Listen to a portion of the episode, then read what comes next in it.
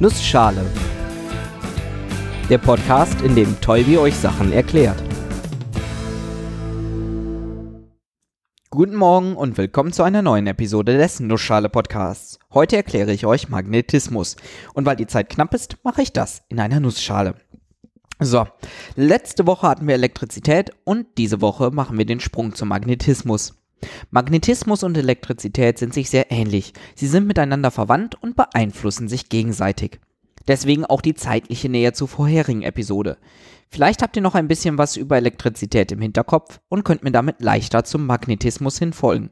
Falls nicht, auch egal, ich fange einfach mal an. Wiederholung Elektrizität. Es gibt geladene Teilchen und diese ziehen sich an, wenn sie unterschiedliche Ladung haben und stoßen sich ab, wenn sie die gleiche Ladung haben. Man nennt diese Ladung Plus und Minus und das ist beim Magnetismus genauso, nur ganz anders.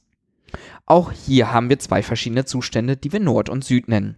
Nord und Süd ziehen sich an, Nord und Nord bzw. Süd und Süd stoßen sich ab. Bei der Elektrizität haben wir das sogenannte elektrische Feld benutzt, um zu beschreiben, wie Teilchen von anderen Teilchen angezogen werden. Wenn wir ein geladenes Teilchen haben, dann erzeugt es ein elektrisches Feld, das zu diesem Teilchen hin oder von diesem Teilchen weg zeigt. Es ist so, als würde man für jeden Punkt im Raum um dieses Teilchen herum messen, wie stark ein anderes Teilchen angezogen oder abgestoßen wird und in welche Richtung. All diese Messungen beschreibt man als das elektrische Feld. Und genauso, aber ganz anders, haben wir auch ein magnetisches Feld. Das magnetische Feld beschreibt den Zustand des Raumes um einen Magneten herum. Haben wir also einen großen Magneten, dessen magnetisches Feld wir beschreiben wollen, und nehmen wir viele kleine Magneten, die wir um ihn herumstellen, dann gibt uns deren Ausrichtung genau den Verlauf des magnetischen Feldes wieder.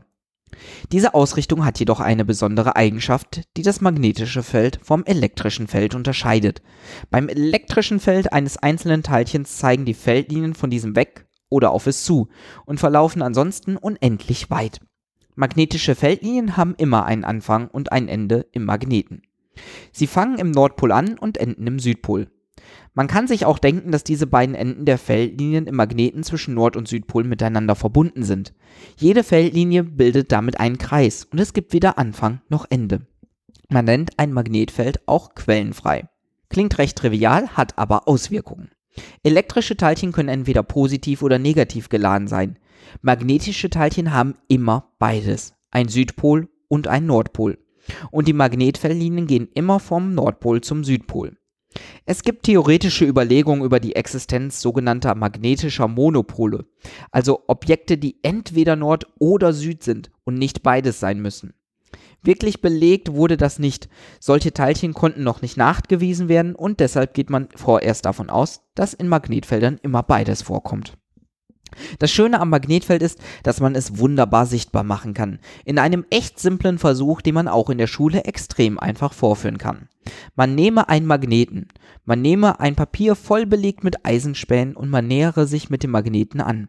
Man wird sehen, dass sich die Eisenspäne ausrichten. Sie drehen sich so, dass sie entlang der Magnetfeldlinien verlaufen und machen diese damit sichtbar. Natürlich muss man gegebenenfalls die Späne fixieren, sodass sie sich nur drehen und nicht fortbewegen können.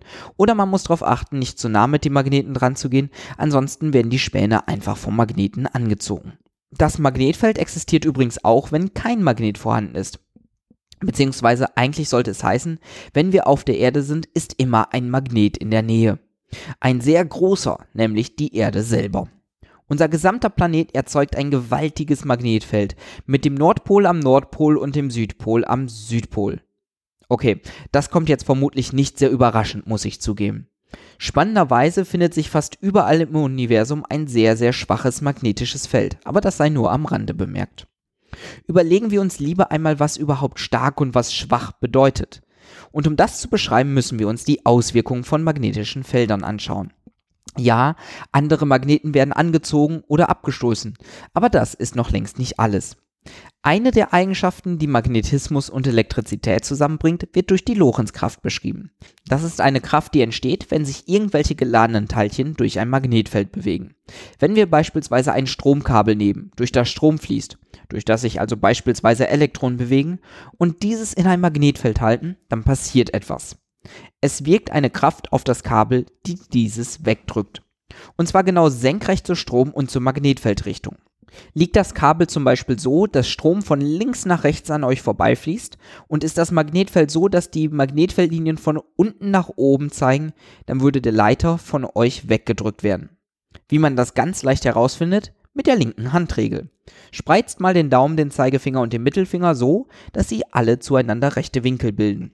Wenn dann der Daumen in die Elektronenflussrichtung zeigt und der Zeigefinger in die Magnetfeldrichtung, dann zeigt der Mittelfinger in die Richtung, in die die Lorentzkraft wirkt. Man kann das natürlich auch mit der technischen Stromrichtung machen, also die, die genau umgekehrt zur Elektronenflussrichtung verläuft. Man nimmt dann einfach die rechte Hand. Dadurch lässt sich also leicht herausfinden, in welche Richtung ein stromdurchflossener Leiter im magnetischen Feld bewegt wird. Und wie stark die Kraft ist, die ihn dorthin drückt, hängt von der magnetischen Flussdichte ab. Für diese nutzt man die Einheit Tesla. Es gibt noch eine zweite Größe, die ein Magnetfeld beschreibt und die sich magnetische Feldstärke nennt. Der Zusammenhang zwischen den beiden ist im Vakuum einfach nur eine Konstante. In der Realität, gerade wenn komplexe Materialien im Spiel sind, jedoch komplizierter. Lassen wir das mal hier. Typische Größenordnungen von Magnetfeldern sind relativ klein. Ein Magnetresonanztomograph, ein MRT, hat ein extrem starkes Magnetfeld. Etwa 3 Tesla. Das Magnetfeld der Erde hingegen ist nur etwa 40 Mikrotesla, also 0,00004 Tesla groß. Kommen wir nochmal zurück zur Lorentzkraft. Das Ganze funktioniert nämlich auch umgekehrt. Nehme ich ein Kabel und bewege es durch das Magnetfeld, wird in diesem ein Strom erzeugt. Und ich kann auf noch mehr Arten aus Elektrizität Magnetismus erzeugen und umgekehrt. Es ist eigentlich ziemlich simpel. Magnetismus entsteht nämlich dann, wenn ich bewegte Ladungsträger habe. Habe ich also einen Strom durch ein Kabel, wird ein Magnetfeld erzeugt. Auch dafür gibt es übrigens eine Handregel. Wenn ihr mal die rechte Hand halb offen haltet und den Daumen nach oben spreizt, dann seht ihr das erzeugte Magnetfeld. Fließt der Strom in Richtung Daumen, Strom in umgekehrte Richtung zum Elektronenfluss, dann ist das Magnetfeld kreisförmig um diesen Leiter herum, genau wie die vier Finger eurer rechten Hand. Und umgekehrt haben wir einen Strom, der sich spulenartig immer im Kreis bewegt, entlang der Finger eurer Hand, dann wird ein Magnetfeld erzeugt, dessen Nordpol da ist, wo der Daumen hin zeigt. Und ein sich änderndes magnetisches Feld sorgt für ein elektrisches Feld. Das nennt man dann Induktion. Das merkt man zum Beispiel, wenn man einen Magneten durch eine Spule bewegt.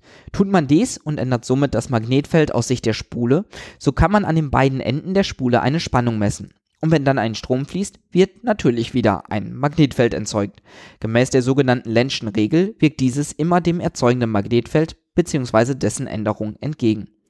Puh, ihr merkt schon, das Ganze wird sehr schnell sehr kompliziert. Jede Änderung des Magnetfelds beeinflusst das elektrische Feld, welche wiederum das magnetische beeinflusst. Aber wenn man diese Zusammenhänge einmal verstanden hat, kann man sich die kombinierten Möglichkeiten aus Elektrizität und Magnetismus zunutze machen. Man spricht, wenn beides im Spiel ist, dann auch von Elektromagnetismus. Und ihr könnt euch denken, dass alleine vom Namen her auch elektromagnetische Wellen etwas damit zu tun haben. Diese sind ein geniales Beispiel für das Zusammenspiel beider Felder. Denn dort wechseln sich ein elektrisches und ein magnetisches Feld ab, das eine erzeugt das andere und umgekehrt.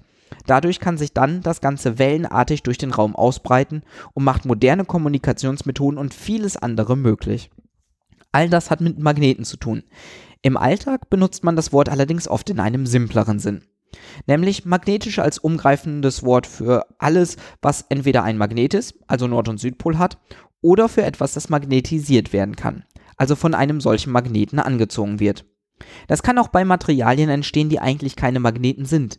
Das Magnetfeld sorgt aber dafür, dass sich die Atome im Material so verschieben, dass das Objekt auf einmal magnetisch ist, magnetisiert. Solche Materialien sind dann auch noch für einige Zeit nach der Magnetisierung selber magnetisch. Das nennt sich Ferromagnetismus und ist wohl die bekannteste Form von Magnetismus. Das reicht dann aber auch fürs Erste. Bis nächste Woche. Wobei, nächste Woche hört ihr vermutlich nicht meine Stimme. Ich habe nämlich am Pottwichteln teilgenommen, weshalb es am 24. Dezember eine ganz besondere Episode gibt. Von wem und worüber, das weiß ich noch nicht. Dann bis übernächste Woche.